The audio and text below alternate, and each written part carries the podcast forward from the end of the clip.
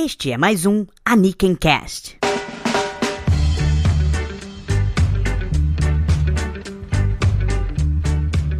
Olá e sejam bem-vindos a mais um episódio do Aniken Cast, o podcast do blog Aniken Kai. E hoje, mais uma vez aqui nesse programa, estou com a presença ilustríssima do Starro, a biblioteca viva dos animes. Desculpe mais uma vez, gente, toda semana eu tenho que estar aqui.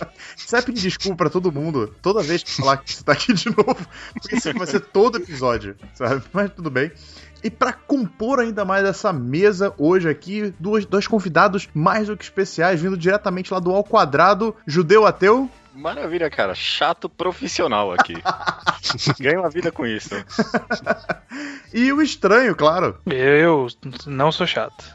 Eu sou, eu sou, eu sou a parte consciente. Você não sabe que é chato, de repente você é e não sabe. Já parou pra pensar isso? Não, eu sei, eu sei que eu sou. Nós vamos descobrir isso hoje aqui nesse podcast, né? Porque se você, como já é de costume, está vendo o título desse podcast, você já sabe do que, que ele é do que, que ele vai do que, que nós vamos falar nesse podcast, né? E eu acho muito engraçado. Já reparou como tem muito podcast que eles não falam o que, que vai ser falado no início, sabe? Eles ficam enrolando pra até anunciar. Como se fosse um segredo, né? Exato, só que normalmente tá no título.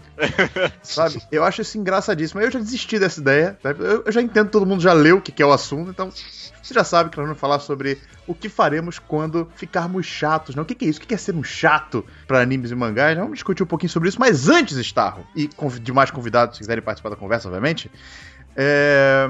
No último podcast, eu estava feliz que você não tinha gastado mais do que mil reais no box de Evangelho. É, você ah, entendeu errado. Eu gastei mais do que isso. Exatamente.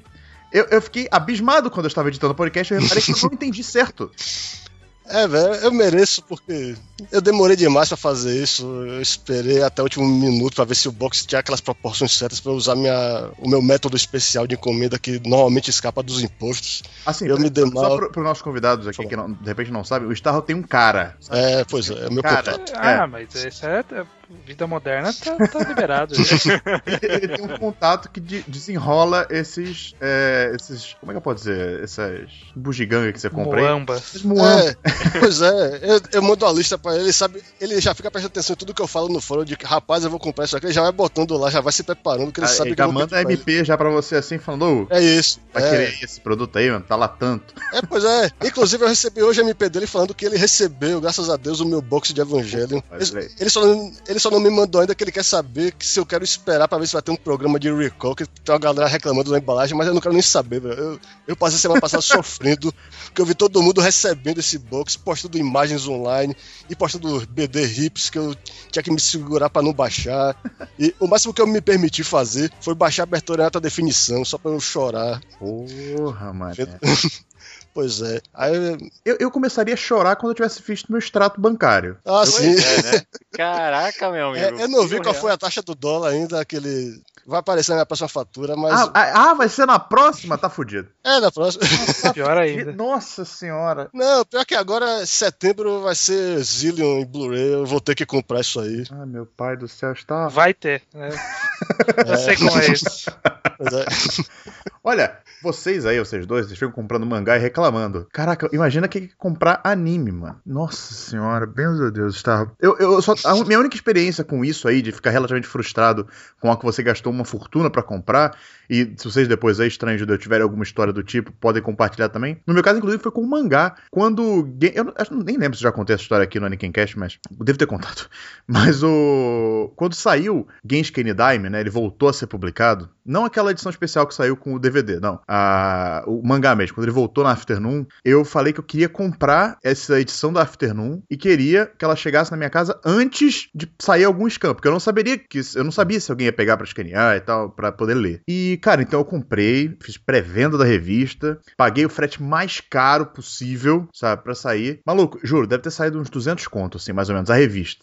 Cento e porrada, quase 200 contos a revista, né? Papel jornal. Papel jornal. Maluco, aquela torta mesmo, né? aquela zoada zoadaça, mas pelo menos tinha páginas coloridas, o que não quer dizer nada, porque no Tankohon, né, do de Genshin, quem tem Uhum. páginas coloridas também, então eu só me fudi. Aham. Por quê? Porque primeiro que a revista é um calhamaço do caralho, então ela custou baratinho. Ela foi baratinha, essas revistas são muito baratas, né, mas o frete ficou uma fortuna, por causa do tamanho da revista, né. Uhum. E aí foi tranquilaço, porque eu falei, pô, beleza, vou- mas pelo menos eu vou estar essa, porra- essa parada aqui amanhã já pra mim, quase, sabe? Pra poder ler e foda-se, sabe? Ler antes de todo mundo. Aí sabe o que aconteceu? Atrasou. Não, pior ainda. Bom, atrasou um pouco, isso tudo bem, mas aí eu já tava espe- esperando que rolasse algum atraso dos correios. Demorou cerca de uma semana, um pouco menos de uma semana pra chegar.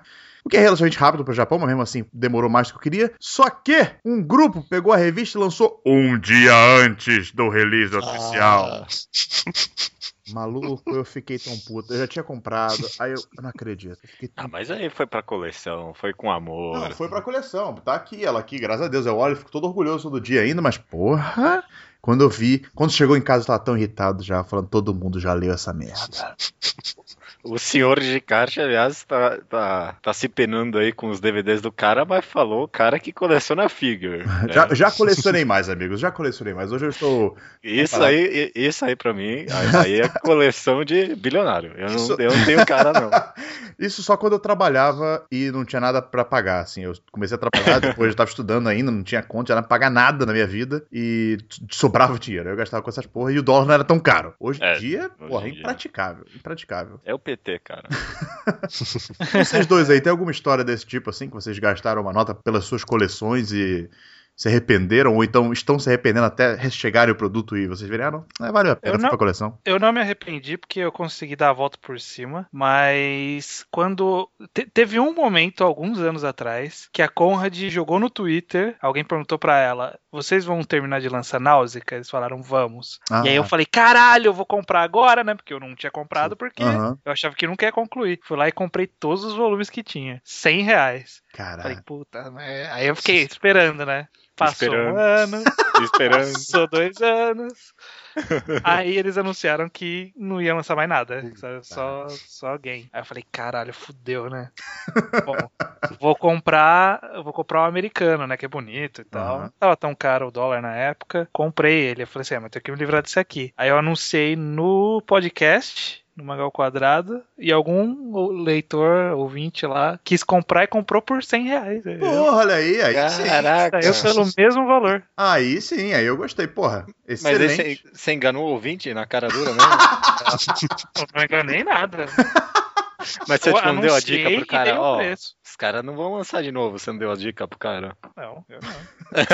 É problema dele, não é problema meu, mas. Não, mas eu acho que essas, mas eu acho que essas vender. coleções, eu acho que essa coleção de Náusica Nacional, apesar dela não ter sido concluída, eu acredito que ela tem um certo valor colecionável, assim. Então, o cara não tá tão, tão na merda assim. Mas é uma É, edição não, de bonita. repente pro cara era, era um negócio melhor ele comprar essas edições de você e depois comprar os volumes avulsos americanos. De repente, de repente. Talvez. Ô, ô, estranho, tu comprou aquela edição fodona da, do Náusica ou não? É, então, capa dura. do- Aquela em dois volumes? volumões, grande. Porra, aquilo é lindo, eu comprei também. Nossa senhora, inclusive recomendo todo mundo que tá escutando aí. Se quiserem comprar a Náusica, amiguinho, podem ir nessa edição sem medo. É, agora já não dá mais, dá- uma esperada aí. né? é, não seja o. Espera né? uns anos. aí. Espere o dólar baixar. E você, Judeu, alguma história nesse sentido? Ah, não muito, não. Acho que tem uma coisa que eu me arrependo nessas coleções e tal, é a minha coleção do Slam Dunk aqui. Porque quando eu ia, tava começando a colecionar mangá, ó, ó, minha mãe me ofereceu comprar alguma coisa lá na Comics, eu pensei, ah, será que eu compro essa coleção inteira de Slam Dunk, fechada, bonita? Aí eu, tipo, não, eu vou comprando aos poucos. Eu, tipo, fui comprando os primeiros volumes, não sei Aham. o que, não sei o que, comprando aos poucos com meu dinheiro mesmo. E até hoje em dia não tenho a coleção completa, porque o volume 31 você não acha em lugar nenhum, nunca mais. E Ah. eu nunca vou achar, eu tenho certeza. Ah, mas você não tava comprando ele, tipo, quando tava saindo. Você... Não, não, quando já tava Ah, completo. tá, eu, eu, putz. idiota, não sabia que, tipo, nunca ia achar o volume 31 mesmo. Mas tinha na coleção completa, né? Mas eu não. Agora você vai ter que comprar a, edição, a coleção completa só por um volume. E depois Mas você pode nem- vender para os seus ouvintes. Puta que pariu. Eu prefiro imprimir no, no meu, na minha impressora e juntar uns papel ali, dobrar e. Ah, pronto, te- tenho aqui, volume 31. Ai, ai, ai, Não ai. vai acontecer, não. É uma, é uma pena, é uma pena. A coleção incompleta pra sempre. É, dá uma dor, né, no coração quando você sabe disso. Mas pelo menos tem o número um, que já dá pra ir vender por um bom dinheiro se quiser. Não, porque o volume 1 é o que mais tem, na verdade. É volume mesmo, 1, cara? 2, 3 Slam Dunk. Porque é, os caras lançaram achando que ia. Novo Dragon Ball. E foi tipo. você for aqui no centro de São Paulo, em alguma sebo, você vai tipo encontrar pilhas. Tipo, literalmente Caralho. pilhas. Tipo, da altura da sua cabeça.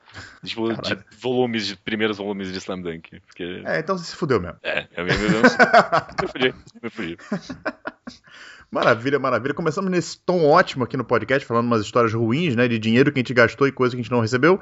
Mas, é, uma coisa assim que nós descobrimos hoje, pelo menos eu descobri, não sei se vocês viram essa notícia aí, é que a Production ID comprou os direitos de Furikuri, cara. Vocês sabem que, é, que, é, que anime é esse, né? Da Gainax. Sim, sim, conheço. Vocês já viram esse anime? Eu vi uns episódios e eu larguei. E você, estranho? Não vi, me cobram com frequência disso. Eu não sei quando eu vou assistir, então não sei. É quando a Gainax ainda era boa. Na verdade, né, porque eu, eu tenho até hoje o o DVD, mas o negócio de Furikuri é que é uma coprodução da, da Gainax com Production ID. A Gainax nunca foi um estúdio muito grande, eles sempre tiveram que ter um colaborador para bancar o trabalho pesado da animação, tipo a Tatsunoko com, com Evangelion. Só que isso, essa compra do Furikuri pelo ID é, é de duas coisas pra mim. Primeiro, que a Gainax tá na merda mesmo. que não sobrou nada lá que preste, eles agora estão pilhando os cofres deles, vendo o que é que presta e vendendo, sei lá, pelo troco do pão. É, vendendo Mas o me- Blu-ray de É. Evangelho por mil reais. É, não, mas pior que eu- eles não têm evangelho mais. Evan- Eu não sei como o Hideki não conseguiu fazer isso, mas ele passou a perna neles. Tem uma, tem uma empresa que lidava com o licenciamento de evangelho chamada General Products. Eles conseguiram passar tudo para essa empresa, e essa empresa passou tudo pro estúdio cara de Hideki Anno. Ou seja, a Gainax não é mais dona de evangelho. Ou seja, a Gainax tá realmente na merda mesmo. É, pois é. Eles têm o quê? Eles têm o Neamize, tem. Sei lá, essas coisas recentes que eles fizeram aí, tipo Mahromatic. Essas coisas que não importam, basicamente. É, pois é, mas o negócio do Furikuri é que, por um lado, é um- foi uma das coisas mais criativas que a, que a Gainax fez, porque foi um trabalho totalmente autoral do o cara que fez o é, Kazuya Tsurumaki. Ele é o cara que era o braço direito de Hideaki Anno e até hoje é. E deixaram, deram carta branca pra ele fazer a maluquice que ele quisesse. E ele fez aquilo e foi sensacional. Eu até. é, eu acho uma série difícil de definir. Eu não vou. Eu vou falar bem vagamente sobre o que é Furikuri. Mas o que me, o que me mais chama atenção naquela história é que o protagonista da série é um, cara, é um garoto cujo irmão é um cara muito famoso que tá fora da cidade sempre. E uma, da- uma das subtramas da série é que a, a namorada do irmão dele, que é mais velha que ele, tá sempre dando os pegas nele, escondido lá, tá ele sempre pegando. Aí, isso eu acho que. Eu sempre achei que esse personagem era a metáfora do próprio Tsurumaki, o diretor, porque ele é um cara que podia estar criando, mas em vez disso ele fica mexendo com a coisa do, do Hideaki Anno, ou seja, ele fica fazendo só Evangelho. Caraca, Ele você tá até hoje tá, tá- tá reading too much. É, é, pois é, é o que eu, é que eu fico pensando nisso, porque esse cara é tão talentoso, velho. Você vê Furikuri e pensa, o que mais esse cara fez depois? O que ele fez foi Gunbuster 2, que é legal, mas é, é o que? Uma extensão do que Uhum. Hideaki Anno fez. É, é um Gunbuster que é legal, mas é inferior ao original. E agora ele só é diretor assistente de Evangelho 1.1, 2.2 e 3.3, e deve estar trabalhando agora no 4. que agora mudou de 3.0 para mais um, sei lá como é que ficou o título agora. Caraca, mano. Bom, eu, eu, não, eu não lembro de ter visto, pelo menos na história recente, de Uhum. pessoas comprando. Assim, porque eles compraram esse direito, não? Então, é, pegaram a parte que não era deles já, né? É, pra. a- o que a notícia diz é pra fazer Uhum. um remake. Então, estão planejando fazer um remake. Você lembra de ter visto, assim, um remake? Porque não faz tanto tempo, assim, que Furikuri saiu. E, e Uhum. a animação não, é- não tá tão datada, assim. Envelheceu bem a animação. Ah, tá nada É. datada. Remake pra mim não faria muito pouco sentido. Só se for alguma continuação, alguma coisa. Por Não, menos é- sentido que faça, né? É, um remake muito bem sucedido foi do Senkan Yamato, o Patrulha Estelar. Que, só que esse foi uma iniciativa do próprio criador da série. Ele É. tá tentando re- revitalizar e chamou. Ele chamou o Hideaki Anno, na verdade, que não quis. Aí depois chamou o Itake Zubuchi e tá aí, ele tá até agora fazendo. Vai sair a segunda série. Exato, mas esse tipo de coisa que os caras pegaram uma animação que não era deles, entre aspas, né? Não, não vai usar a mesma equipe criativa, eu acredito que não, sabe? E vão fazer um, um remake. E como o Judeu falou, cara, não tá nem um pouco Então, o que, que eles querem com isso? assim? Eu, eu não consegui entender o propósito dessa, dessa compra, sabe? Bom, os caras fizeram um remake de Evangelion e também não tava tão datado assim, né? É, Pô, mas eles, eles mudaram a história quase completamente. Ah, não, depois. mas os primeiros lá. O segundo mudou só o finalzinho, vai. E o terceiro cagou com a porra toda. Caralho. Megatron Mas é, atrás então, Megatron. pá, os caras estão pra fazer remake do que ver- cair na mão e tá dando grana, né, cara? É, mas, mas Furikuri, porra, Furikuri nunca foi uma parada grandiosa. É, não, mas É. pensando bem, uma coisa de Furikuri que não envelheceu bem é que a série foi feita no, no começo da década passada, quando não tinha alta definição. Aí Ah, quando tá. fizeram o Blu-ray do Furikuri, eles iam fazer o upscale, e fizeram o upscale mal feito, daqueles que passa vários filtros na imagem pra ficar mais lisinho e suave, pra disfarçar o serrilhado nos contornos, e ficou inferior ao DVD, por aquilo que pareça. Caraca, porra. É, pois é. Aí talvez fosse o caso de eles, sei lá, fazerem uma recomposição da série em alta definição. Mas como é que vai fazer? Vai fazer mas- quadro a quadro que nem aquele remake de Psicose, pegar cada frame Nossa, e fazer tá igualzinho? louco. Não, não, não. Eu, eu, eu acho que eles vão tentar fazer um remake mesmo. E eu acho que a única maneira de dar é, alguma validade a esse remake é se eles mudarem alguma coisa como fizeram no, no de Eva, ou fazer uma história diferente mesmo, naquele universo, eu não sei. É, Ainda não tem nenhuma notícia quanto a isso, mas eu achei curiosa, pelo menos, essa decisão de se comprar uma série e já anunciar que tem interesse em fazer remake. Foi uma coisa bem inusitada, assim, que aconteceu hoje, logo, como a gente tá gravando o podcast, por que não comentar sobre isso, né? Uhum. Pois bem, falando em animes, eu quero fazer uma pergunta para os nossos convidados, porque para quem não os conhece, eu acho difícil, mas é, eles são os hosts, né, do podcast Ao Quadrado que fala sobre mangás, né, basicamente, praticamente mangás, né? É, sim. Tem um, tem um spin-off ali que é o Segunda Potência, que a gente fala de outras coisas. Até falou de anime uma vez. Olha aí. E a minha pergunta é exatamente essa: vocês têm o costume de ver animes, você judeu e estranho? É estranho, eu sei que nada. eu não, né? eu não, não vejo nada. Nada, nada, nada. Muito raramente. O último que eu vi foi Dead Parade. Nem filmes. Hum, Não, filme de vez em quando. Filme Tá, de vez em quando. Mas eu não, não tenho a frequência de ir atrás. Vejo Entendi. com, com a mesma frequência que vejo outros filmes. Tá, ok, ok, beleza. E o judeu, você já viu mais alguma coisa, assim? É, tipo, toda temporada eu dou uma olhada na lista, pelo menos pra falar, não vou ver nada, sabe? tá tudo muito ruim. Mas eu, tipo, eu sempre tenho interesse. Se, eu, se é alguma coisa que eu vejo, ó, isso aqui é diferente, Uhum. os caras estão fazendo alguma coisa bem louca aqui. Eu sempre vou atrás pra ver. É, um, por exemplo, um diretor que eu gosto é o Yuasa. Sempre que sair alguma coisa dele eu vou estar atrás. Então, algumas coisas a gente sempre tá antenado. E filmes, eu tenho um monte de animação baixada aqui. Eu, eu gosto, eu gosto de ver anime sim. Ok, mas você- então você pelo menos acompanha o que, que tá saindo, se você tem uma ideia Uhum. do que, que tá rolando, né? É, não, mesmo dessa temporada eu baixei alguns primeiros episódios pra, tipo, dar uma conferida no que tá acontecendo. Justo, justo. Então, temos aqui visões bem diferentes. O Starro, um completo viciado nesta mídia. Eu também. Não vou negar. Eu que vê de vez em quando uma pessoa com uma seleção muito maior, para não dizer um chato maior, vamos descobrir isso daqui a pouco. E o estranho que não vê animes, mas que pode ser chato em outra coisa. Não sei. Eu sou chato em várias coisas. Então é isso que a gente vai descobrir agora depois do intervalo com o nosso assunto principal desse Anikencast. Vamos lá então.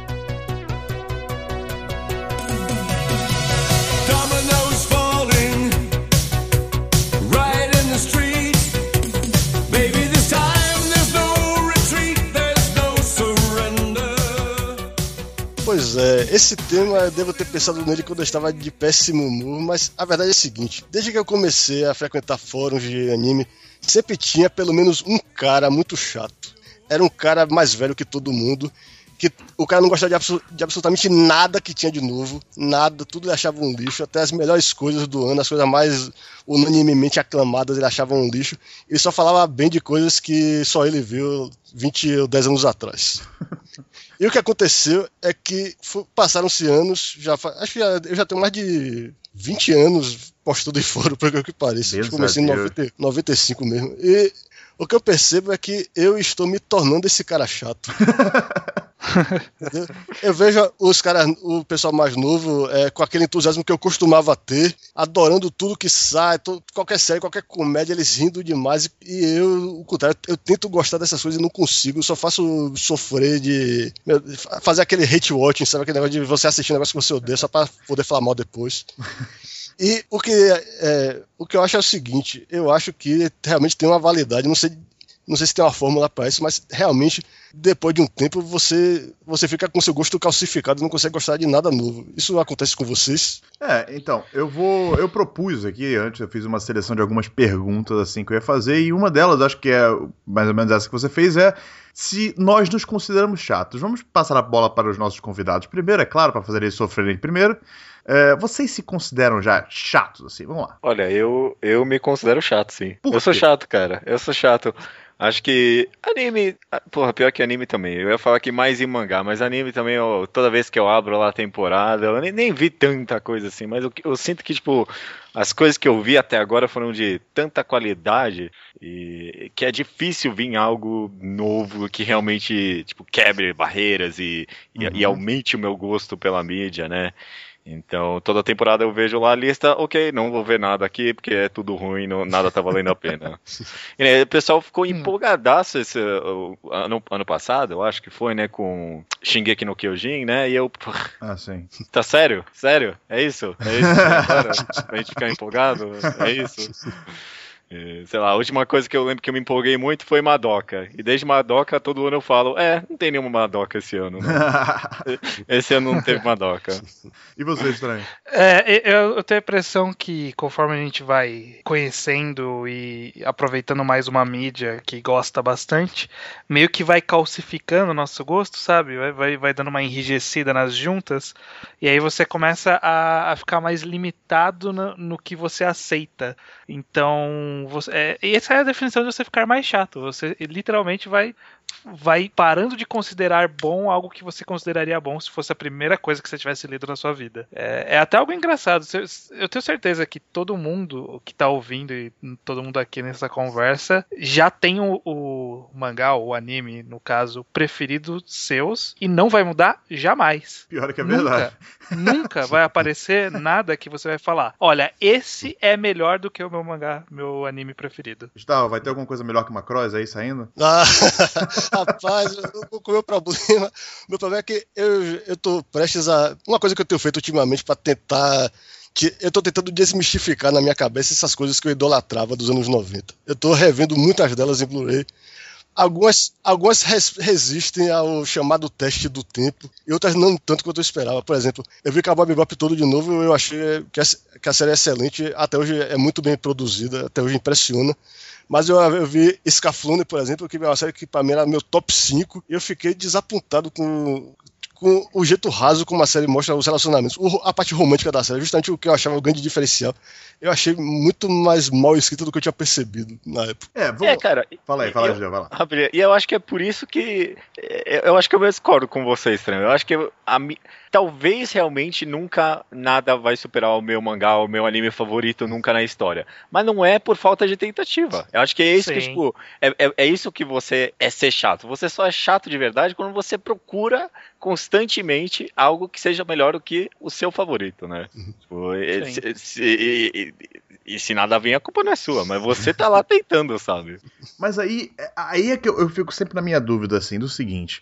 É, é, pode até, é, é até piada as pessoas falam assim, ah, não tô ficando chato, só estou ficando mais exigente. Mas até que ponto você está realmente ficando exigente ou você só não tem mais saco pra aquilo ali, sabe? Você tá realmente chato. Sabe? Eu- eu- será que a gente consegue desassociar uma coisa da outra, de ficar chato e ficar mais exigente, sabe? Eu, eu, eu acho que eu acho que elas eh, só- se sobrepõem as duas questões, né? Porque na verdade o, o ficar mais chato e exigente é parte do processo de você se acostumar com os, cri- os clichês da, da, da mídia, se acostumar com as técnicas, se acostumar com as boas práticas.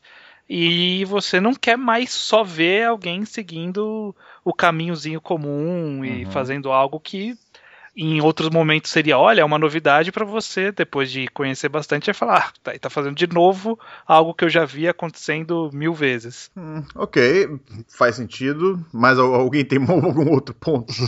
É, eu, eu acho também que a diferença também entre ser chato e exigente é que chato é um negócio que vai e vem, sabe, também. Por, por exemplo, eu acho que muito do que faz a gente ser chato é justamente o cansaço pela mídia, sabe? Às vezes você, tipo, ah, toda temporada a mesma coisa, não sei o que, não aguento mais. Aí você, ah, acho que vou parar um pouco de ver anime. Aí você começa a se interessar mais por mangás, ou por cinema, Uhum. ou por música, e vai buscando outras mídias, e quando você volta pro anime, às vezes as coisas parecem meio renovadas mesmo, sabe? Ah, olha só Ah, que interessante boa, que boa, é um bom aqui. ponto, é um bom ponto. Você tá botando aí como se a, a chatice de uma pessoa fosse algo que envolve o momento da pessoa também, não só é, um não só a pessoa já ter visto muita coisa, mas também o momento que ela tá vivendo. É interessante isso aí, realmente eu não, eu não tinha pensado nesse por esse viés. E de, de tá desgastada mesmo, sabe? Uhum. Com os animes. Ah, Você para um pouco, às vezes quando você volta, você se sente renovado mesmo. Faz sentido, faz sentido. Você é, é meio que cansa, né? Cansa de você ver teoricamente a mesma coisa. Porque por mais que anime tenha uma certa diversidade, querendo ou não, a grande maioria não é tão diversa assim, né? Você acaba se acostumando com certos tropes, certos clichês. Que uma hora cansa mesmo. E é verdade, você dá um tempo, você migrar pra uma outra mídia de repente, né? E voltar é, é muito bom. Por isso que eu sempre tenho mu- muito problema com as pessoas que ficam vendo só anime, sabe? Parece que a qualquer momento vai dar um break, assim, ela vai quebrar e não vai aguentar mais ver nunca mais anime, sabe? É, é, e, e é, e é isso mesmo, porque às vezes a pessoa, ah, cansei de anime, nunca mais vou ver anime. E às vezes, tipo, é, é que as pessoas largam mesmo, né? E falam, ah, e, e aí num futuro distante pensa e fala, isso aqui é coisa pra criança.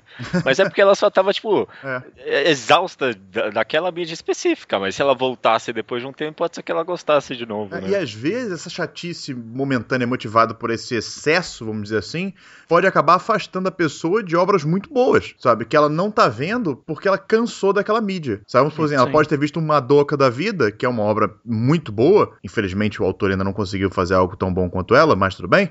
É, As pessoas vão falar muito mal de mim por causa disso, mas tudo bem. É, Ela pode não ter querido ver Madoka, falou assim, ah, viu o primeiro episódio e falou, ah, não, não aguento mais esse negócio de com designzinho bonitinho, foda-se, vou, vou próximo, sabe? Aham. Porque o cara tá chato mesmo, ele não tá só exigente, ele tá chato pra caralho mesmo. Eu acho que é- é- essa é uma boa definição pro cara chato mesmo. O cara que não tem saco pra nada, ele até ele finge que quer ver um anime, mas não tem saco de fato mais pra anime. Eu acho que é uma boa definição pra chatice isso. Cansaço, Mas- né? Cansaço, É, o cara mas- é cansado. É, eu acho que isso é uma coisa que é mais propensa a acontecer, talvez em anime, do que outras mídias, porque é uma mídia muito insular. Porque muitos caras que fazem anime atualmente só são influenciados por animes que eles viram antes. Aí por causa disso, o cara que tem mais experiência, ele começa a achar que tudo que tá passando, mesmo as melhores séries, são versões pioradas de coisas que ele já viu. Mistura de elementos que ele já viu antes, que ele achou melhor, que hoje só, só tá uma recachutagem. Em Shirobaku eles E- fazem uma crítica a isso, não fazem? Rapaz, eu, eu não tô bem lembrado disso. Eu só me Eu lembro deles falando. Eu lembro deles falando nostalgicamente de Ideon, que é uma série que eu, inclusive, Uhum. tô tentando ver, porque é uma série que todo mundo diz que foi a maior influência pra Evangelion e tal. E que quando todo mundo quer dizer que Yoshiyuki Tomi não é um gênio, eles apontam sempre pra Ideon, que diz que é melhor que Ganda, é a obra definitiva dele. E tem coisas que envelheceram horrivelmente naquilo.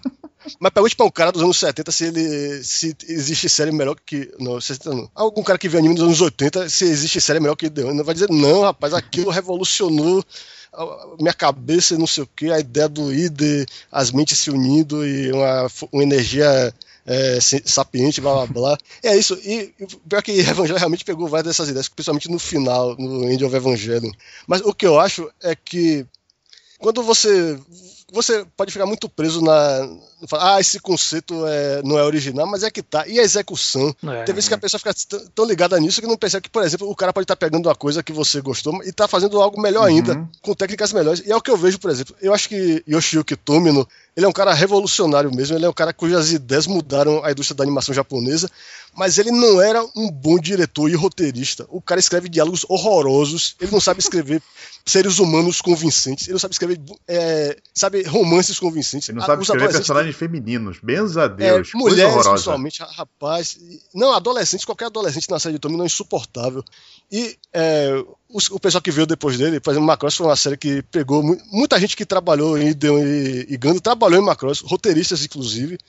Eles fizeram algo tão diferente que você nem, nem parece que é a mesma pessoa, simplesmente porque eles estão trabalhando sob outra supervisão.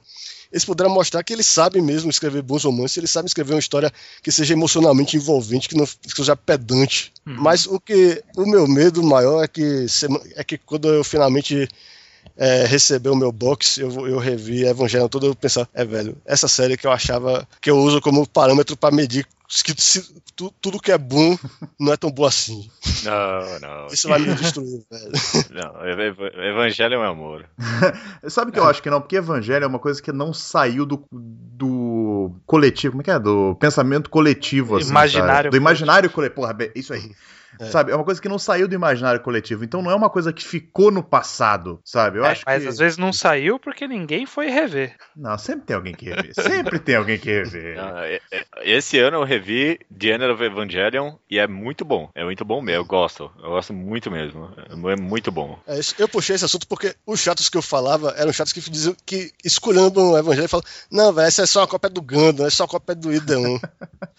E eu tô pra virar esse cara que. é, Não, Será que tem algum anime que tá passando hoje em dia que a gente tá, tipo, descartando e na verdade é um novo Evangelion? E a gente tá. Ah, Olha. é isso aí.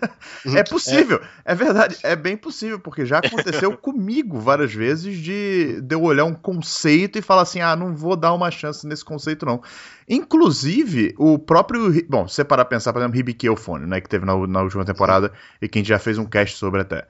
É um anime que, se você olhar pelo conceito só, sabe, você descarta imediatamente. Não é uma- um conceito que atrai tanto agora. Você, como o Starro bem falou, você estaria desperdiçando aí uma execução muito foda desse conceito. Inclusive, muda muitos aspectos desse trope, desse clichê, né, de garotas fofinhas fazendo coisas fofinhas.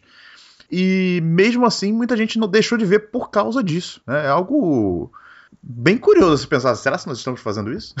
Vou até ver a lista dessa temporada de novo, calma aí. Não, não tem. Nessa temporada não é essa. Não é essa. Não é nessa Não é temporada que tem o novo Evangelho. Não é nessa. Não. Não, mas sabe, sabe uma série que eu, que eu tenho que eu nunca vi por preconceito mesmo, porque é o seguinte, o que mais é, a minha chatice maior é com a adaptação de light novel. É uma coisa que me deixa chateado porque toda vez que aparece lá light novel tal vai ganhar uma série. Aí eu vejo Pode como ela, ser, mano. ela é sempre a mesma coisa. O título é gigante, tipo a minha colega não gosta de mim porque blá blá blá blá blá. É sempre esses títulos gigantes, é sempre os caras são é, estudantes colegiais que tem um clube, tem sempre um cara só, porque você tem que se identificar com ele. Aham. Tem sempre um monte de garotas que inexplicavelmente orbitam esse cara e todas elas gostam dele, apesar de ele não ter nenhuma qualidade como ser humano pra atrair essas pessoas. E uma série que dizem que é muito boa, tipo, um crítico que eu admiro muito, tá, tava dando sempre nota A pros episódios, é, é aquela série é, Oregairu. Ah, o não. título. É, pois é, velho. E eu só vi um episódio e eu não aguentei aquilo ali. Não, E- não. mas aí, é isso. Eu, eu fico pensando, será que isso é bom mesmo? Será que isso merece mesmo essa nota? Olha, eu- Superficialmente, velho. Superficialmente não. Eu vi um episódio daquilo, mas quando eu vejo o conceito é o quê? Um clube sobre uma galera que se acha antissocial e tentando ajudar os colegas a se relacionarem melhor, apesar de eles próprios serem péssimos em relacionamentos.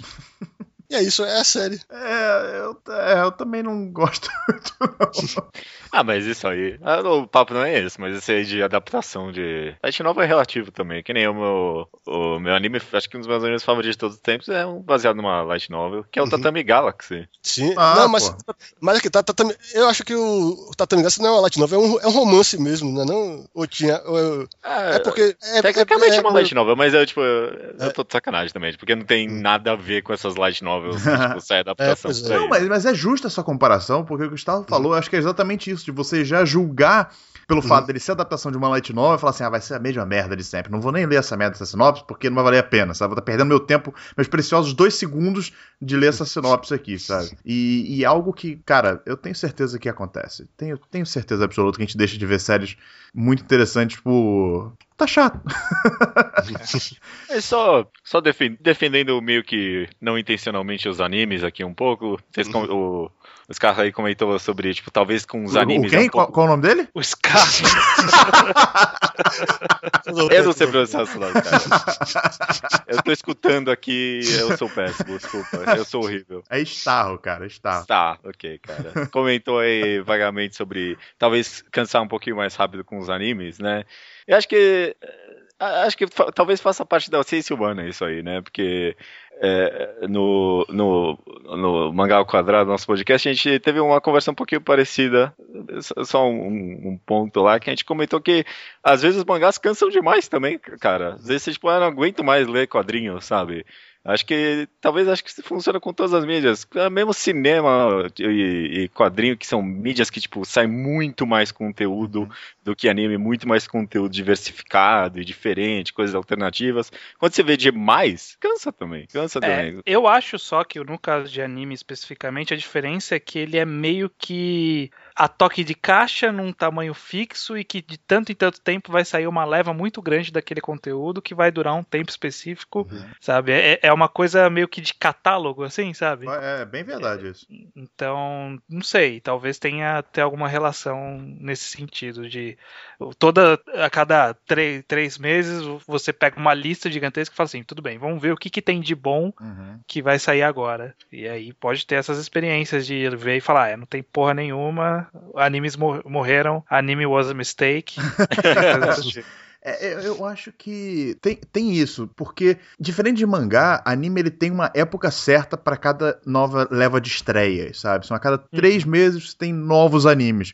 E quando você vê que esses novos animes são quase que re- repetições dos animes antigos, dos animes das temporadas passadas, né? não vou dizer antigos, não, mas dos animes das temporadas passadas, cria uma certa decepção, ah, principalmente se você não está curtindo esse tipo de anime. Porque se você tá, ah, só festa, né, maluco? Agora, quando você não tá, o que acontece muitas vezes, né? é, é, cria esse tipo de antipatia mesmo, sabe? Você fala assim, pô, tá- toda temporada eu vou ter que passar por um monte de anime merda pra poder achar um bom, sabe? É diferente de mangá, porque mangá você tem uma, uma regularidade. Você não, não tem uma regularidade de novas séries, sabe? Elas vão Sim. saindo esporadicamente e você vai pegando uma aqui, aí você pega uma que já tá com 20 mil episódios, 20 mil capítulos já, aí outra que acabou de começar, sabe? Outra que já terminou, então é, eu acho que é uma coisa muito mais assim fácil de ter pra onde fugir, sabe? Você É. sempre vai ter algum lugar pra você fugir. E anime nem sempre é assim, porque é, É, e muito mais e caro. até pelo formato da publicação da mídia, que é, ah, tem que sair uma vez por semana um episódio, é, pouca, poucos, poucas produtoras fazem alguma coisa diferente com alguma série de- específica, né? Mas a maioria tem que, ó, tem que sair um episódio toda semana, tem que ter esse tamanho específico Uhum. e tem esse orçamento por, por episódio. E é uma coisa muito específica que pode gerar essa, esse tipo de sensação justamente por conta disso. Porque É, para agora- poder, sei lá, é- coisa de orçamento, você conhece todos os truques que o anime faz para economizar orçamento. E aí, se você vê uma série economizando orçamento, você fala, aí, ó, tá economizando orçamento. Já fica- Dragon Ball Super. é. Aí você já começa a ficar nervoso aí, você já começa a ficar chateado ali. Deve também. É, agora, é, é, desculpa interromper, velho. É que eu Não, queria puxar bala. justamente com você esse assunto, é porque vocês falam de mangá. O que é que vocês acham da, da, da fórmula da Shonen Jump? Porque já deve ter tido um ponto que o pessoal tava saturado de todos os mangás de batalha, todo mangá de esporte que vira mangá de batalha. Isso chegou a cansar vocês alguma vez? Olha, eu sou muito chato com a Shonen Jump hoje em dia. Eu sou muito chato. Por exemplo, Boku no Hero Academia que tá saindo agora, o pessoal tá amando, né? Tá achando muito legal. Eu, eu não tô ligando tanto. Porque é muito igual ao que já saiu até agora. Ele tem, que nem você comentou, tem até tipo um- uma produção um pouco diferente na qualidade de como se faz, né? Mas como a temática é muito igual, eu acabo descartando. Mas a- acho que diferente do anime, talvez tenha tipo um, um- um negócio meio que de expectativa com os mangás. Porque anime, tipo, vamos lá, temporada agora, quem sabe essa temporada foi boa, quem sabe veio alguma coisa boa e aí não vem nada e você fica decepcionado. Agora, mangá é meio que tipo, ah, quem sabe hoje não veio alguma coisa legal. Ah, quem sabe amanhã, quem sabe amanhã alguém não começa um scan da hora, Depois de amanhã, sabe? É, meu, às vezes nunca vem, né? Mas tipo, todo dia, ah, quem sabe é hoje, hein? É. Quem sabe é hoje. Aí acho que cai naquele negócio da regularidade dos lançamentos, né? Eu acredito Hum. que volta sempre essa questão de você sempre vai ter, em numa certa época, novas séries, e aí você vai ver que pouquíssimas te agradam ou nenhuma, e aí você vai ficar frustrado por causa disso, aí daqui a três meses isso vai se repetir, e repetir, repetir, repetir, e realmente. É, e, e- e o pior é que aí você, se você não gostou de nada nessa temporada, você vai ter que esperar três meses pra Puta, é verdade. ter a possibilidade de talvez surgir uma coisa boa. É, considerando, claro, claro menos já seja, você já, a gente tá sempre falando aqui do- daquele chato que é o cara que já viu muita coisa, né? Sim. Que ele já passou por uma grande biblioteca. Porque também, se você começou a ver agora e falou assim: ah, não tem nada nessa temporada que me agrade, maluco, tem um backlog aí enorme de anime que foi produzido que é muito bom pra você assistir. Nós estamos considerando a pessoa que já viu boa parte desse backlog, sabe, do que interessava a ele. E tá querendo coisas novas, né? Basicamente é isso. Não tá falando de coisas antigas, tá falando de coisas novas. E Mas- é bem isso aí. Mas pensando talvez especificamente na Shonen Jump, realmente é muito fácil ficar chato com ela, assim, viu? Muito fácil. Eu, eh, a gente aqui é chatíssimo, porque, na boa, você leu dois Battle Shonenzão, assim, de porradeiro, ah, você já leu 80% do que passa lá e que vai ser cancelado, sabe? Já leu, já leu, esquece. Não precisa, não precisa acompanhar lá. Tanto que, Eu- tipo, manda bala. Pode falar, termina Não, termina é, tanto que, tipo, eu hoje em dia não acompanho nada e espero que, quem sabe, saia alguma coisa de lá. Compara- comparando com a temporada, é como se eu, tipo, nem acompanhasse mais a temporada, sabe? Só espero que, se sair alguma coisa boa, alguém vai falar e aí eu vou ver. Mas, tipo, perdi zero vontade de acompanhar o que sai na Shonen Jump. É, eu tive, eu fui dono por muito tempo enquanto existiu o Orkut numa comunidade sobre a Shonen Jump. A gente discutia lá os capítulos da Shonen Jump. E eu vi muito desse processo acontecendo com várias pessoas, sabe? A pessoa começa a acompanhar e lê tudo, e fala: Nossa, esse aqui é muito bom, esse daqui vai ser cancelado, mas ele era ótimo, excelente. Aí depois de alguns poucos meses a pessoa já ficava: É. Não estreia mais nada tão bom igual antigamente. É, esses novos aqui não estão tão legais. É, engraçado, porque isso acontecia com muita frequência. Eu, eu, não sei, eu não sei se a gente já comentou sobre isso aqui, Starro, mas eu acho que foi naquela parte dos Guilty Pleasures que a gente falou, que é muito engraçado, porque a gente tá começando... Ah, não, foi num post que eu fiz, lembrei agora. Foi num post que eu fiz, até vou botar na descrição do, do, do vídeo, do, do podcast. Que é o seguinte, você quando tá começando a ver anime, né, se você tá, se você tá, vê uma leva de séries que você não gosta, você tem um monte de outros pra você procurar e achar algo que você vai gostar. Então você vai sempre indo de coisa que você gosta em coisa que você gosta, sabe? Sempre vai ter alguma coisa nova pra você ver e que você vai gostar. Quando você acompanha, começa a acompanhar a temporada, e é uma coisa que tem crescido muito nos últimos tempos, graças a esse serviço de streaming e tal, do Crunchyroll, por exemplo, e da facilidade, da facilidade que é você ter um acesso a séries que estão saindo agora, que antigamente, quando eu e o Starro, vocês dois. Quando, quando vocês começaram a ver animes? Ou vocês começaram direto Na mangá? TV. Na, na TV. mesmo, né? É. Então, mesmo assim, na época da TV você tinha que depender da televisão, né? E mesmo naquela época você queria ver uma coisa diferente, era muito complicado de você ter acesso a isso. Normalmente você só via séries fechadas já, que terminaram há muito tempo no Japão e que foram legendadas, deu um processo demorado. Hoje em dia não, hoje em dia é muito instantâneo. Então, assim, você pega uma leva de coisa que você não tem o que assistir, é isso aí, cara. Você tem que esperar ver uma nova leva de coisas novas pra você ver se tem alguma coisa que te, te agradar. Não tem mais pra onde você fugir. Não tem mais pra onde você achar uma coisa nova e que. Uma coisa que você nunca tinha visto, não é nem dizer nova, né? Uma coisa que você nunca tinha visto e que te agrade. Quando começa, isso só começa a acabar, você começa nesse ciclo de ah, hoje em dia não faz nada mais bom e tal. Não, cara, é só porque você já viu tudo que foi bom feito nas épocas anteriores. Na época também tinha galera que acompanhava lançamento, falava a mesma coisa, falava, ah, hoje em dia você tem um ou outro anime bom. E de fato, só tinha um ou outro anime bom. Mas depois de 50 anos produzindo anime, se acumularam uma certa quantidade de coisas boas, né? É. É, Mas aí eu jogo um questionamento, que é um questionamento que a gente já se fez também lá no Magal Quadrado, que é, será mesmo que Uhum. você já viu tudo? Sabe? Às vezes a gente tem a impressão que, que é, ah, tá bom, o que eu vi do pro passado tá bom, agora eu só vou ver o que tem pra frente. Mas sabe, tem muita coisa pra trás Tem. que a gente não viu e que e muitos, inclusive, a gente tem vontade de ver, mas tem aquela preguicinha de ir atrás, Aí, sabe? Mushishi, por exemplo, nós vamos falar daqui no final do podcast sobre Mushishi no Arikenkai Anime Club. Eu nunca tinha visto, sempre quis ver, mas nunca vi. É, eu, eu acho que a gente meio que sabota a nossa própria chatice, cara. A Cara, gente- olha aí, mano. A gente Nossa. alimenta ela. Porque a gente fica esperando vir coisa boa da temporada. E, tipo, é claro que não é toda temporada que vai vir alguma coisa boa. Mas, é, no ano, anime bom, bom mesmo. No melhor dos casos, tem um anime muito bom, assim, por ano. Dois, quem sabe, Calma, talvez. calma, calma, assim. não é pra tanto também. Não, algo- ser tão chato assim. fala- Não, eu, eu, eu, tô, tô sendo honesto aqui, tô falando a verdade. Um Madoka, um Evangelho, tem um no ano no máximo. Você tá falando assim, um triple A mesmo, assim. um né? triple A mesmo, Triple A, sabe? É o- Tá, Porra, meu, é isso aqui, é isso aqui. tá bom. Mas a gente fica esperando vir isso, mas pra, eu duvido que, tipo, não tem algum anime muito bom lá pra trás que eu não vi, que vocês não viram ainda. Porque, tipo, a gente não vai atrás desses. Não, mas eu acho que o que acontece é o seguinte: é, anime hoje, hoje em dia tem muita quantidade. Só que a diferença em relação ao mangá é que quantidade nem sempre é a mesma que variedade. O mangá tem uma variedade imensa que a gente não tem nem. A gente mal toca, risca a superfície do que eles têm a oferecer, porque nem tudo que é bom é comercial e chega a ser licenciado aqui, ou até mesmo ter scanlation online. Agora, anime normalmente é feito por comitês de produção, que é aquele negócio que vocês estavam falando aqui, que é é aquela coisa padronizada, ter que, dar, ter que ter retorno financeiro, aí o pessoal mete o bedelho. Não quer a gente arriscar, chegou a ver. né? É, pois é. É isso. Aí fica um negócio mais homogeneizado do que os mangás são. Agora, por exemplo, é, como eu não. Eu queria puxar de novo pra Shonen Jump, porque uma das poucas coisas da Shonen Jump que eu acompanho semanalmente e que me frustra muito, e é porque é uma coisa que eu já cheguei a gostar, foi o Nisekoi. Vocês já chegaram a ler Nisekoi? Já cara. desisti, já. Desistiu, né? Pois é. eu provavelmente cheguei muito perto de desistir. Você provavelmente desistiu pelo mesmo motivo pelo qual eu cheguei perto de desistir. Porque o problema é que chega um ponto na história em que o cara não tem mais história pra contar. Ele só tá naquele modo manutenção, sabe? É. É. É isso. Ah, é o seguinte, eu tenho um sucesso aqui, eu vou fazer isso durar. Eu não vou. A história não vai andar mais. Se eu botar muito progresso, eu vou chegar perto do final e isso não pode acontecer enquanto eu, eu estou vendendo bem. Mas o que me frustra além disso no Nisekoi é que quando a série começou tinha aquele lance da promessa do cara. Eu pensei, logo de cara, como eu já era velho, eu já pensei, isso é Love Hino. É. Só que eu pensei, É, tudo bem, exatamente. a execução é um pouco diferente. Esse cara não faz o mangá no mesmo estilo que, que a Kamatsu faz. Aí nisso eu fui deixando rolar. Mas hoje chega um ponto nisso que eu fico pensando. Será que é porque. É porque se eu nunca tivesse lido na minha vida nada, de Rumiko Takahashi, que é outro autor que também faz esse modo manutenção de nada acontece, o status quo é mantido todo o volume.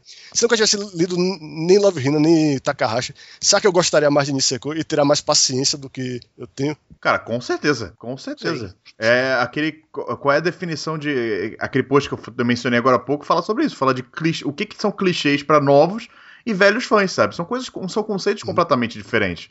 Você falar assim pra um cara que tá começando a ver anime agora, falar assim: olha, tem esse anime aqui escolar de romance, tá? Em que o moleque é, tá envolto de várias meninas. Pra nós, isso é um roteiro extremamente batido, genérico e que nós já vimos há de infinito, sabe? Mas pra esse moleque, cara, ou pra essa menina, claro, você tá vendo, que tá lendo esse tipo de, de mangá, pra ele isso é novo, sabe? Pra ele, isso, ele nunca viu nada desse tipo.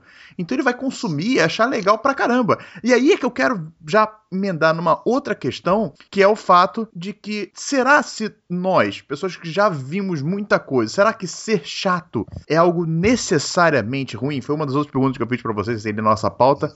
Será se é algo necessariamente ruim ou é algo necessário pra gente poder continuar gostando desse dessa mídia, sabe? É bom, é saudável, cara. Desenvolva, desenvolva. Ser chato é saudável, é bom pro coração, cara. Primeiro que você, tipo, é, descarrega todo o estresse que você passa no seu dia a dia com o trabalho, fazendo o hate watch de seja lá o que for, né?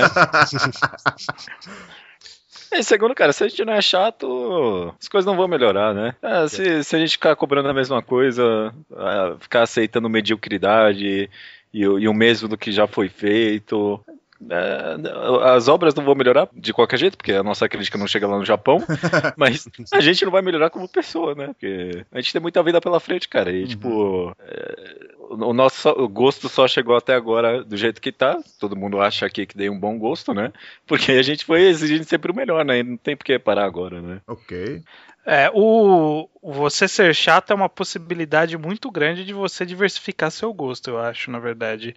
Que na hora que você vê que aquilo que você costuma gostar não está te agradando mais, você pode, aí vai depender da sua proatividade e interesse em continuar ativo nessa mídia, pode ir atrás de procurar coisas que estão fora da sua zona de conforto e achar todo um, um novo leque de, de histórias que você fala, olha, eu nunca iria pra cá antes, mas agora que eu tô vindo, tô gostando pra caramba, tem bastante coisa boa aqui. E aí você tem já já renovou o tempo pra você cansar de novo da, Uhum. da mídia. Eu- é um bom ponto. Eu concordo plenamente com vocês. Na verdade, a minha resposta era exatamente essa.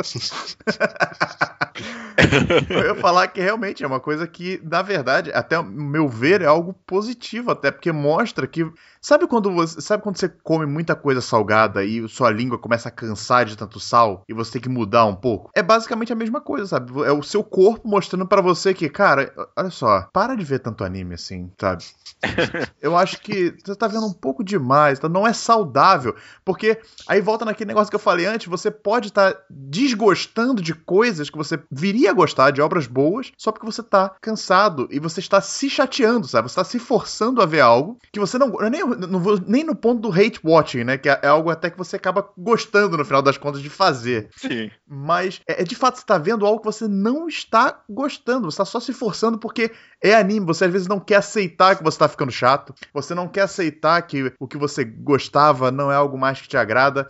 Ou você, por exemplo, que nem eu estava, vai reassistir uma coisa que você gostava muito, você não gosta, você fica não querendo aceitar que você não gostou daquilo, sabe? Isso eu acho que é mais prejudicial do que você simplesmente assumir. Tô chato mesmo, sabe? Tô mais exigente, tô cansado. Todas essas nossas definições que a gente deu aqui de chatice, sabe? Seja chatice plena mesmo, do cara que é chato por ser chato, ou o cara que está é, exigente demais porque já viu muita coisa e quer algo novo porque ele quer, sei lá, ele, ele não tá aguent... não tá querendo mais só o, o mesmo de sempre, mesmo que aquilo agrade, continue agradando ele ainda, né? E também o cara que tá cansado. Então, assim, é, é óbvio que você vai querer sempre buscar algo novo e que te agrade ao mesmo tempo, né? Eu acho que isso é, é realmente algo interessante. E você percebendo esse tipo de coisa e mudando o seu gosto pra se adaptar a essa sua saturação, eu acho que é algo positivo no final das contas. É, sabe, ouvir vocês falar assim me dá vontade de ser mais chato, velho. Eu queria ser mais chato. Eu queria ser mais chato do sou, tá?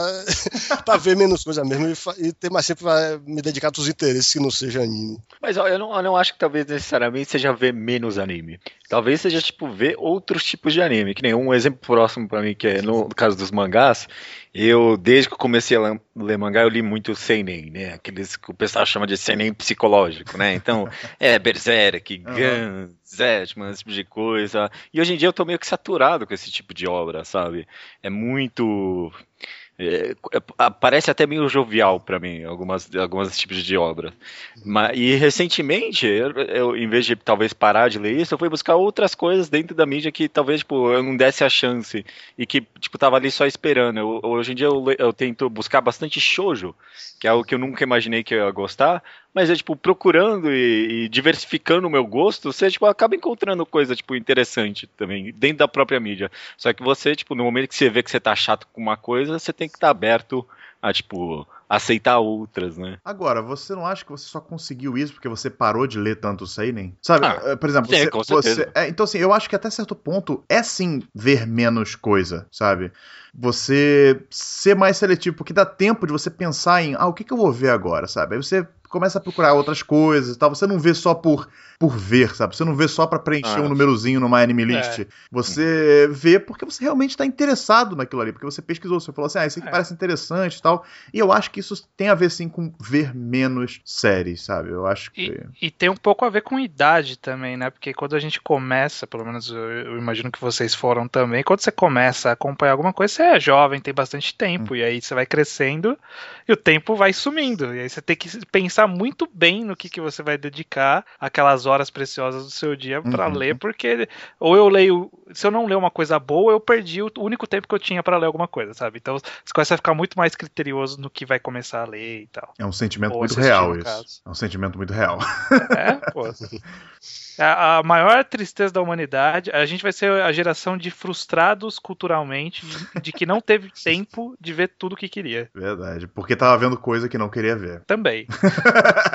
E tava também no Facebook. É verdade. Eu tô. A eu- geração, geração da wishlist incompleta, né?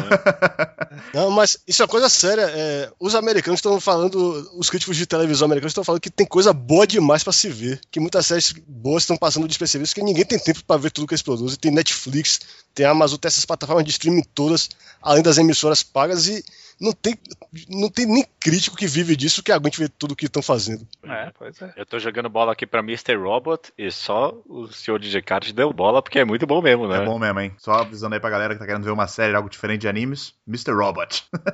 Tá muito legal. Mas bom, só pra gente fechar então esse assunto que já tá rendendo bastante aqui, eu queria perguntar pra vocês aquela pergunta chata do nosso destino, sabe?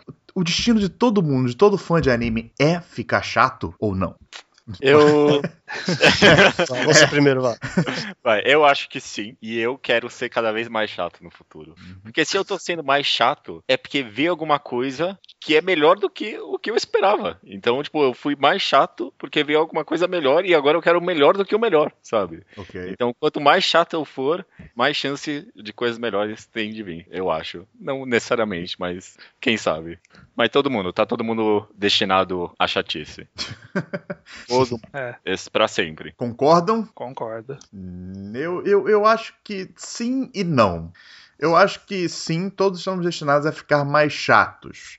Mas eu não quero ficar um chato puramente preconceituoso, sabe? Um chato que não vê simplesmente por não ver, por achar que aquilo não vai te agradar. Porque uma coisa é você assistir um anime, ou assistir, sei lá, três episódios que seja de um anime, e falar que ele não agradou você, beleza. Outra coisa é você ach- aquele chato que, literalmente, a cada nova temporada só tá lá pra falar que não tem nada que presta. Sendo que você não se deu nem o trabalho de assistir ou dar uma chance a alguma coisa. Eu quero sempre ter essa vontade de dar uma chance às coisas, sabe? Você deixa ele falar assim com você, Judeu?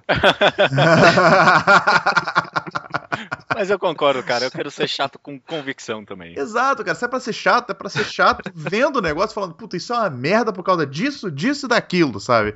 Do que ao invés de só ser chato por ser chato, sabe? Eu, eu quero ser chato porque eu estou exausto com aquele tipo de coisa, ou porque eu estou exigente demais. Eu só não quero ser chato por ser chato, sabe? É, é isso que eu não, eu não quero. Eu quero ter sempre aquela, a- aquela chama em mim que vai falar assim: pode ser bom, sabe?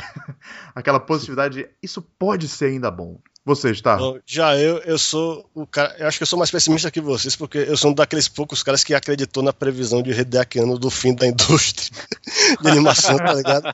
Eu tô que nem um. Sabe aqueles caras que fazem o preparativos pro apocalipse de ficar estocando comida no porão? Eu acho que minha coleção é isso, velho. Eu estou me preparando pro apocalipse dos animes.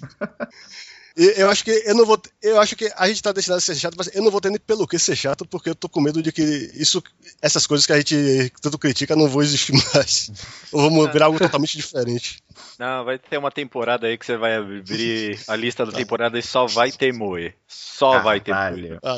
Vai, vai, vai ter uma temporada. Vocês, pô, puta, pode anotar mais palavras. Vai ter Como uma assim temporada. vai ter? Já teve. Não, para com isso. Isso aí tá sendo preconceituoso chato. Sempre tem um ou outro que foge um pouquinho. Graças a Deus tem um outro que foge um pouquinho dessa. Mas tá chegando perto. Tá chegando perto, chegando. infelizmente tá chegando perto. Bom, eu acho que, eh, unindo mais ou menos tudo que a gente falou aqui, eu acho que a mensagem final fica é sim, vamos todos ficar chatos um dia. Isso não necessariamente é algo ruim, e caso isso se torne realmente o fim da nossa. Da indústria, não da nossa, da nossa indústria, mas da, da indústria como um todo, pode crer que vai ter aí uma biblioteca muito grande de coisa que já foi feita para ser explorada, então mesmo que você não queira ver só anime, sabe? Tem muita outra coisa em outras mídias, então assim, sua vida não vai acabar por isso, tá? Se você ficar chato com anime, assiste outra coisa, veja outra coisa, sabe? Vai jogar videogame, vai ler mangá, vai, sabe, ver séries de televisão, filmes, o que é que seja, sempre vai ter algo pra você consumir, então não é o fim do mundo. Se você ficar chato, beleza, abraça isso, sabe? Vai junto, vai na fé, cara. Seja chato, com convicção, mas acho que, sei lá, não perca a esperança. Eu eu quero ser uma pessoa positiva. Eu acho que é isso. Vocês têm alguma coisa que vocês querem ainda falar sobre esse tema? Sobre ser chato nesse nosso meio de animes e mangás? Cara, apoia a mensagem aí, sejam chatos. Esse cast foi completamente contrário do que eu tava esperando. Eu achava que a gente ia ter uma visão completamente positiva de que não, porra, nós vamos ainda ter salvação. Isso aí é só um momento da nossa vida. Mas é, acho que nós vamos ser chato mesmo. não tem jeito.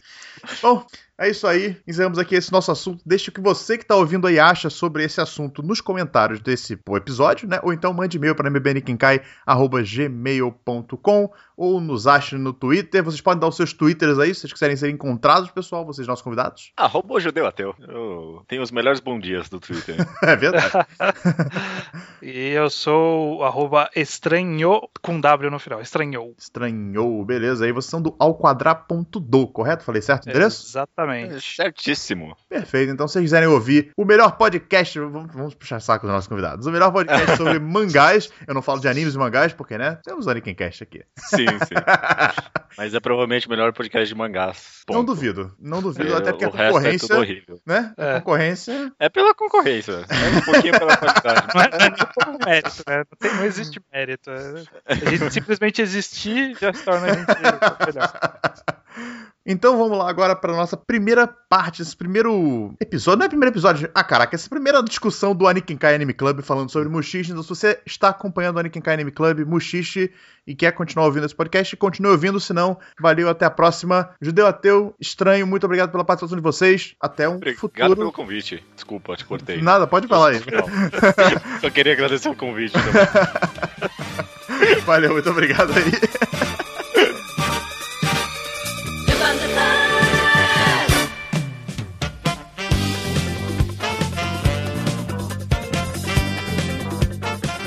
E é isso aí, Gustavo. Agora finalmente estamos começando, dando início, o verdadeiro início do Anikenkai Anime Club, onde vamos falar de que anime? Mochiche. Exatamente o anime que eu sempre adiei a minha vida inteira pra começar a assistir. E finalmente eu assisti por causa do Anikenkai Anime Club pra discutir aqui com você e com o pessoal que tá nos ouvindo pelo mundo afora, né? Então, claro, se você assistiu esses três primeiros episódios do Muxis, que não sei o que a gente vai comentar nesse episódio do Nickencast, o episódio 1, 2 e 3, vá lá nos comentários e também deixe a sua opinião sobre esse anime e sobre o que a gente discutir aqui, ver se você concorda com a gente, discorda, etc e tal. Starro, vamos lá, uma breve introdução do que que é Mushishi pra galera. Pois é, Mushishi é a adaptação de um mangá que é publicado na revista Afternoon, a mesma do Genshiken, Blade of the Immortal, Sidonia, etc. É feito por Yuki Urushibara. E é uma série sobre um cara que é um. Talvez a tradução melhor pra Mushishi seja mestre dos Mushi, ou mestre dos insetos. Tanto que o filme live action se chama Bug Master. É. Mas o Mushi não é exatamente um inseto. É sobre uma pessoa chamada Ginkgo. É um homem que anda por, numa época é, indefinida pelos, pelas vestes das pessoas. Você vê que provavelmente era o Japão, talvez antes da era Meiji, possivelmente. Porque todo mundo tá andando de kimono pra lá e pra Aham. cá. Não, não parece ter paisagens urbanas em lugar nenhum. E a única coisa que destoa dessas pessoas é justamente o próprio Ginkgo, que veste roupas ocidentais. Ele anda pra lá e pra cá com uma camisa social, uma gravata e uma calça social. Agora, é, a ideia da série, principalmente, é a existência desses Mushi, que são essas criaturas de outra dimensão que, na verdade, que fazem uma interseção com o nosso mundo. Eles são vistos principalmente na natureza. Ele dá a impressão de que você fica achando que realmente, se não existem, existiram antigamente. Porque tudo que é feito na série é, tem, tem essa associação que, não necessariamente com o fol- com o folclore japonês, mas sim com mitos que a gente tem, é coisas que é, certos medos que a gente tem, cert- certos é, certas incertezas que nós temos quanto ao sobrenatural. O mexe muito com isso. E o anime é produzido pelo estúdio é, Artland, que é o estúdio é, que fez o fez uma série não muito boas como Gunslinger Girl, é, Eu Teatrino, que foi uma continuação bem decepcionante. Também fez o Titânia, que é um bom roteiro, mas não foi uma boa série. Mas o Mushishi é uma produção de encher os olhos. Eles chamaram um diretor fantástico que é o Hiroshi Nagahama, que trabalhou em Utena e também. Depois de Mushishi, ele faz coisas totalmente é, fantásticas, mas totalmente diferentes, como Detroit Metal City e o Akunohana, que é uma série bem polêmica, mas que eu pessoalmente achei uma obra-prima. Mas é, o essencial do Mushishi é o seguinte: cada episódio é uma história fechada, com o Ginkgo é, visitando uma pessoa diferente que está sendo afligida por algo sem explicação. E essa explicação normalmente é Mushi. Aí eu quero saber bem, o que você achou desses episódios, Diogo. Então, vamos lá. Primeiro, agradecer pela aula sobre Mushishi aí. Eu, não- eu nem interrompi, porque, porra, foi excelente. Eu não vou nem falar nada, beleza. Porque quando, eu- quando eu comentei, é, quando, quando eu fui assistir essa série, esse primeiro episódio, o que eu sabia de Mushishi era que era uma série episódica, ou seja, cada episódio era uma história fechada e só. E que era uma série que as pessoas falavam bem. Era a única coisa que eu sabia dessa série. Por incrível que pareça, eu sempre consegui me manter bem afastado de qualquer spoiler temático da série, sabe? Então eu não sabia que eram os Mushi, eu não sabia é, do, do- de como seria a relação do protagonista com os demais personagens, não sabia nada da série. O que foi interessante. É, foi uma coisa bem interessante de se acompanhar de uma maneira tão crua, assim, algo tão raro hoje em dia, né? Mas vamos lá, o que, que eu achei desses primeiros episódios? Eu quero primeiro comentar sobre o primeiro episódio de Mushishi. É, que, é, curiosamente, a primeira coisa que me chamou a atenção foi a música. Porque a música de abertura é uma música ocidental, é algo que você não tá acostumado a ver. Você lembra o nome dessa música, está? É a jornada. É, significa a jornada, canção dos pés desca- é, dos pés doloridos, Song of Sore Feet. Então, mas é, é uma música ocidental, cantada em inglês, não é? Isso, é. E foi uma coisa que me chamou muita atenção, porque é um- ela dá um. O- todo o tom da série você consegue pegar por essa música, sabe? Uma coisa mais melancólica, até, não só melancólica, mas pacífica, calma. É, e é um tom que eu gostei como ele se estendeu pelo restante dos episódios como um todo. Eu achei isso bem interessante a maneira como a trilha sonora de Mushishi, não só essa música, como a trilha sonora como um todo, ela dá um tom pra série que se mantém, sabe? Ela é bem interessante como ele lida com esse tipo de coisa, com o tom da música e o tom da história. Eu achei isso bem legal e foi a primeira coisa que me chamou a atenção. Agora vamos lá, pra história, né? Pode não ser muito legal o que eu vou falar agora aqui. Mas eu confesso que eu achei esses primeiros episódios um tanto chatos. Foi? Foi. Eu juro, eu não sei se foi é, é, é, momento meu e tal, é, não sei, mas eu confesso que eu achei eles chatos. Eu, eu vi, o primeiro episódio foi bem legal até, sabe? Eu achei bem interessante o primeiro episódio, eu gostei da maneira como aconteceram as coisas e tal. Só que aí eu vi o segundo e ele foi mais ou menos a mesma coisa. E aí eu vi o terceiro e ele foi mais ou menos a mesma coisa. Como você falou, sempre o problema são os Mushi. E o cara, ele não tem nenhuma dificuldade pra enfrentar esses caras. Então, tipo, eu fiquei pensando assim, ah, ok, mas não teve nenhuma emoção no episódio. É, o que acontece? Eles criam toda uma ambientação foda, sabe? Todo um backstory foda pra aquele momento. Eles explicam aquela situação, aqueles medos, etc., de uma maneira muito legal que deixa você interessado naquilo ali e ver como o cara vai solucionar aquele problema. E ele chega, soluciona e foda-se, sabe? Só isso. Ele não tem. Não, não há desafio. Isso me incomodou um pouco, sabe? E- Como é que foi quando você viu isso pela primeira vez? Você, também, você achou de boa? Como é que foi? Na verdade, quando eu vi o primeiro episódio, eu lembrei que eu, na verdade, vi um fansub dele, não foi no Animax. Hum, Aí, é, eu lembro que muita gente falou bem da série, só que eu acabei não, não me interessando em baixar o resto, porque o fansub estava saindo muito devagar. Aí só quando eu comecei a ver é, semanalmente no Animax é que eu realmente vi a série toda. Agora, o- o- a questão primeiro é a seguinte: é, eu acho que Mochicha é a série feita para ser consumida dessa maneira mesmo. Não é para você fazer maratona. E você chegou a ver. Você viu os três episódios assim, um atrás do outro? eu vi o primeiro separado, depois o dois e o três eu vi um depois Os do outro. três, certo. É que eu acho que isso faz uma certa diferença, justamente para não ficar é, com essa, desse jeito repetitivo.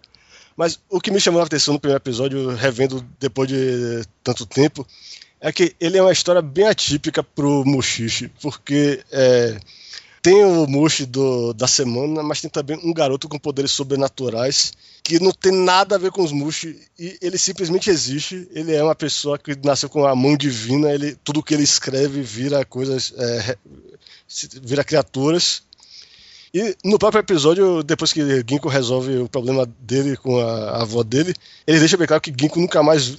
Que, que esse garoto nunca mais saiu de lá. Ou seja, o dom divino dele não resultou em nada. É, eu fiquei incomodado com isso. É, eu falei, porra, é. eles criaram um personagem foda, com uma habilidade foda e dane-se, sabe? Não foi É usado isso. pra nada. Eu acho, que, eu, eu acho que é porque um dos temas do Mochiche é, é isso. Eu acho que a ideia é que quando nós éramos mais próximos da natureza, nós tínhamos supostamente mais contato com essas coisas sobrenaturais. E quando nós substituímos isso com a nossa civilização urbana, esse vínculo se cortou completamente e coisas, que, e coisas extraordinárias deixaram de acontecer. É, Talvez fosse isso a ideia. Mas o que, o que acontece no Mushishi, normalmente, em todos os episódios, é que o drama da série não é bem seguir que vai resolver o problema. É que custo isso vai ter. Porque nem todas as histórias do Mushishi, desculpe pelo spoiler, tem um final feliz. Ah, ok. Não, isso come... Não, mas isso é bom, porque É. isso me interessa mais. Isso me dá esperanças pro resto da série. Porque É isso. Se você esperar que Ginkgo vai, vai ficar em perigo em algum momento, às vezes até acontece. Acho que, inclusive, no, no último episódio de todos. É... Peraí, peraí, peraí, já tá demais também. Não vou lhe dar spoiler, não. Porra. Não vou dar spoiler, não, mas é isso. Tudo, tudo, não vou dizer, mas é isso. É, não vou dizer o que acontece, mas é, é isso. Tem certas histórias em que Ginkgo realmente corre perigo e você fica se perguntando. Mas é, eu acho que uma coisa interessante da, da série também é o mistério da, do passado de Ginkgo. Você já chegou a ver o que aconteceu com o olho dele, né? Já, eu vi o que aconteceu. É no Mas- segundo episódio. Não, peraí, eu continuei que eu vou, dar, vou Não, mas- falar sobre isso. Não, mas, o, que- não, mas o que é que você achou de problemático? O que eu achei problemático é que eu não me importei com o passado dele. Ainda não me deu nada. Assim, eu- a, primeira coisa que me fez ah, pensar um pouco, nossa, como é que ele conseguiu isso foi o negócio do olho. Mas mesmo assim, eu não. Sabe quando você. Tá, isso foi interessante, isso fez uma ligação com o passado dele, mas não me importa em saber ainda, não. Não vai fazer muita diferença pra série. Pode ser porque eu só vi esses três episódios. Nesses três episódios não aconteceu nada Uhum. assim incrível, sabe? Nada é, que botou ele em ameaça ou algo que me faça querer saber mais sobre o passado dele pra entender melhor o presente, sabe? Ainda não teve nada que me motivou isso, sabe? Ele continua sendo um cara fodão, aquele. O cara mais inteligente da sala, né? Que eles chamam, né? É, esse, esse clichê, né? Que é o cara que é fodão e resolve todos os problemas, tipo o House do, da série House, né? Obviamente, esse tipo de coisa. Então, isso me incomodou um pouco. Eu não quis saber sobre o passado dele. E eu assisti o terceiro episódio já vendo assim, ah, ok, quando é que ele vai resolver esse problema logo, por favor? Para de enrolar, resolve aí o problema. Então, Porque é, foi mais ou menos essa sensação que eu tive. E eu, eu ainda não consegui ver todo o hype dessa série. Porque Mushishi, ele não é uma série grande, Uhum. uma tão hypada, mas é uma série que é um grande clássico cult, assim, sabe? É, o mangá ganhou prêmios e tal. Agora, é, você não se impressionou, por exemplo, com a animação dos Mushi? Ah, então. Aí nós temos um outro ponto. Porque apesar de na história eu não ter é, visto nenhum motivo para pro hype ainda, né, pode ser que ainda tenha, sabe? Pode ser que eu ainda é, vá gostar mais desse tipo de coisa. Agora, em outros aspectos eu gostei muito dessa série. Primeiro, a ambientação. Tanto a ambientação visual quanto temática, né? Assim, a, a construção do universo, a construção das situações é muito bem feita, sabe? É- deixa você tenso, você fica dá, dá medo, sabe? Mas é aquele medo que não é aquele medo que afasta você da história, sabe? É aquele medo que faz você querer saber mais daquela situação, sabe? É, São medos muito. São medos meio que abstratos, sabe? Uhum. Mas reais. tipo, por aque- é, aquele negócio da pálpebra, por exemplo, foi uma coisa que me fez pensar na minha infância. Eu, eu ficava imaginando quando eu fechava as pálpebras se, se eu tava pra um outro universo de É, repente. E- Sabe, aquele negócio de você botar a mão no ouvido e, e- e ouvir lava, sabe? Porra, eu nunca fiz associação e faz todo sentido. Sabe, fiquem numa sala silenciosa, botem as suas mãos no ouvido, sabe? Vocês vão escutar um barulho que lembra muito o barulho de lava, sabe? Num vulcão. Então, tipo, cara, é realmente tem coisas muito interessantes da ambientação dessa série. Todo o tom da série é muito legal, como eu falei, a música é muito interessante. Visualmente, a fotografia da série é linda, sabe? A maneira como as histórias são contadas, a narrativa visual é muito bonita, é muito bem feita. A animação, ela é complicada. Por quê? Ela foi feita numa época em que a melhor qualidade que se tinha eram os DVDs, certo? E isso é um problema. Por quê? Nós estamos vendo hoje em dia em monitores de alta definição, televisões de alta definição e tal. E o que acontece? Quando o cara produzia uma cena de longe, ele fazia pouco detalhamento nos desenhos dele. Então ele não desenhava rostos, ele não fazia muita coisa, né? E isso quando você assiste numa tela de alta definição, aparece demais. Então as cenas em que você está vendo coisas acontecendo ao longe ficam mais mal feitas do que hoje em dia ficariam, porque o cara faz já pensando numa televisão de alta definição. Então isso me incomodou um pouco em alguns momentos. Eu vi animações ali que deixaram um pouco incomodado. Mas, por outro lado, quando você aproxima da do objeto que você está animando, você vê coisas muito bonitas, como, por exemplo, os mushi. Eu achei eles incríveis, eu achei muito legal aquela ideia de que existem vários tipos de mushi e eles juntos, eles parecem que formam uma grande onda de energia É, Rio, né? aquele rio, a- aquele conceito todo, é, tanto o conceito quanto o visual é muito bonito, sabe? Aquilo ali foi animado à mão, né? Não, não é CG não, né? É, pois é, isso é que é impressionante, porque quando você vê aqueles efeitos de luz, você fica achando que aquilo é um CG, mas não, eles não só animaram a mão, eles animaram a 24 quadros por segundo, coisa que é raríssima em animação Porra, japonesa. é, é- tá muito bonito mesmo aquilo ali então. Porque eu é, e justamente, e justamente porque os personagens não são animados naquele negócio, isso dá aquela impressão de que os monstros realmente são de outro mundo, uma realidade Sim. superior à nossa. É muito maneiro. Eu achei é, aqueles momentos em que aparecem os mushos, que eles interagem com as pessoas, não só o momento que ele ganha do mush lá, não, não, é- não tô falando desse momento, tô falando do momento que aparece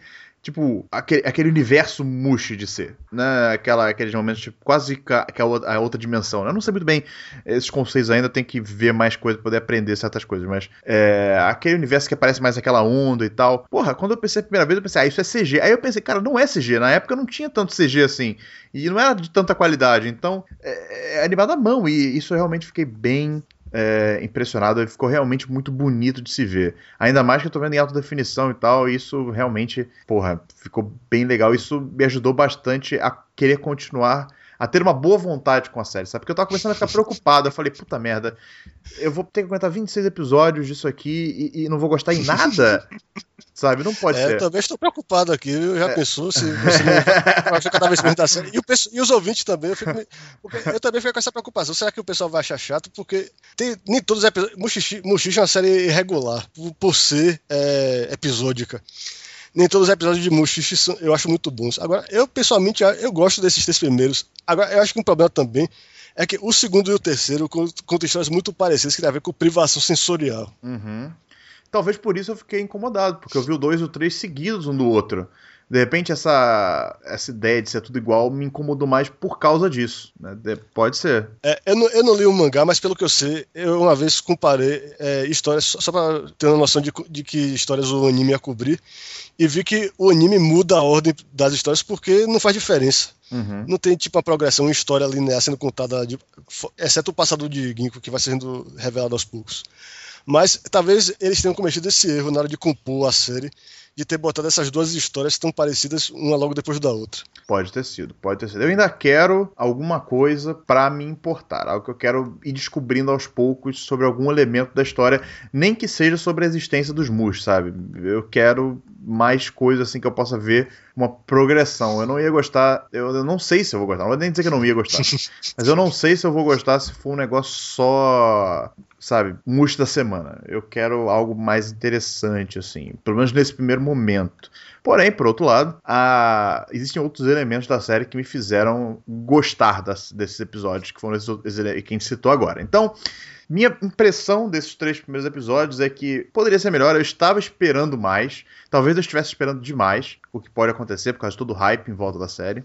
Mas eu, eu queria ter visto algo que me interessasse mais, não só visualmente, não, mas também narrativamente, ou da história em si, sabe? Mas é isso. Alguma coisa que você percebeu, além daquele negócio que você comentou, tendo reassistido a, a esses três primeiros episódios? Não, é só, só isso que chama atenção, porque muitas vezes quando você vê o piloto de uma série, você vê personagens tomando atitudes é, que fogem um pouco do padrão, porque o, o autor ainda não tinha definido bem na cabeça dele o que é esse personagem. E eu que achei é que Ginkgo tava um pouco um tanto mais brincalhão do que eu estou acostumado nesses episódios. Somente no primeiro. Sabe o que eu quero nessa série? Eu quero consequências. Ah, sim. Entendeu? Eu não quero saber se vai ter, tá? Não dá spoiler, mas eu só quero. Eu, eu quero. Eu quero consequências. Eu quero que ações tenham consequências, sabe? Sejam elas boas ou ruins. Acho que é isso que eu quero nesse primeiro momento. Eu quero ver alguma coisa desse tipo. E eu acho que é isso aí. É, eu só queria fazer uma recomendação pro pessoal. É, um jeito que eu acho bom de ver Mushishi, além de recomendar que vocês não vejam três episódios seguidos, eu acho uma série muito boa de você ver com a luz apagada e depois da madrugada, em silêncio total. Acho que isso ajuda muito a melhorar a atmosfera da série. Ah, Pode ser, porque a atmosfera da série é uma das coisas que mais me chamou a atenção e mais me interessou. Então, é, é bem possível. Eu também acho que essa recomendação é uma boa, é uma, uma boa. O primeiro episódio eu assisti de madrugada e eu gostei bastante. Então pode ter sido mera coincidência, mas. mas foi, foi uma sensação, assim, melhor do que os outros, o 2 e o 3, né? Bom, é isso aí. Eu quero saber de vocês o que, que vocês acham, o que vocês acharam desse episódio 1, 2 e 3 de Muxix. Se vocês tiveram a mesma impressão que eu, ou vocês acham que eu sou um idiota, deixem nos comentários aí desse podcast ou mandem e-mail para mbbniquencai.gmail.com, certo? Lembrando para vocês também assinarem o nosso feed do podcast e, é claro, se puderem, avaliarem lá o podcast, principalmente se estiverem no iTunes, dando lá cinco estrelinhas, fazendo review, esse tipo de coisa. Certo, pessoal? Starro, quer falar mais alguma coisa? Não, só agradecer ao pessoal. Beleza? Então semana que vem, pessoal, episódios 4, 5 e 6 de Mushishi aqui no Anikinkai Anime Club. E de repente a Clara tá participando com a gente também. Vamos ver se ela vai conseguir gravar, né? Valeu, pessoal. Até semana que vem. Valeu.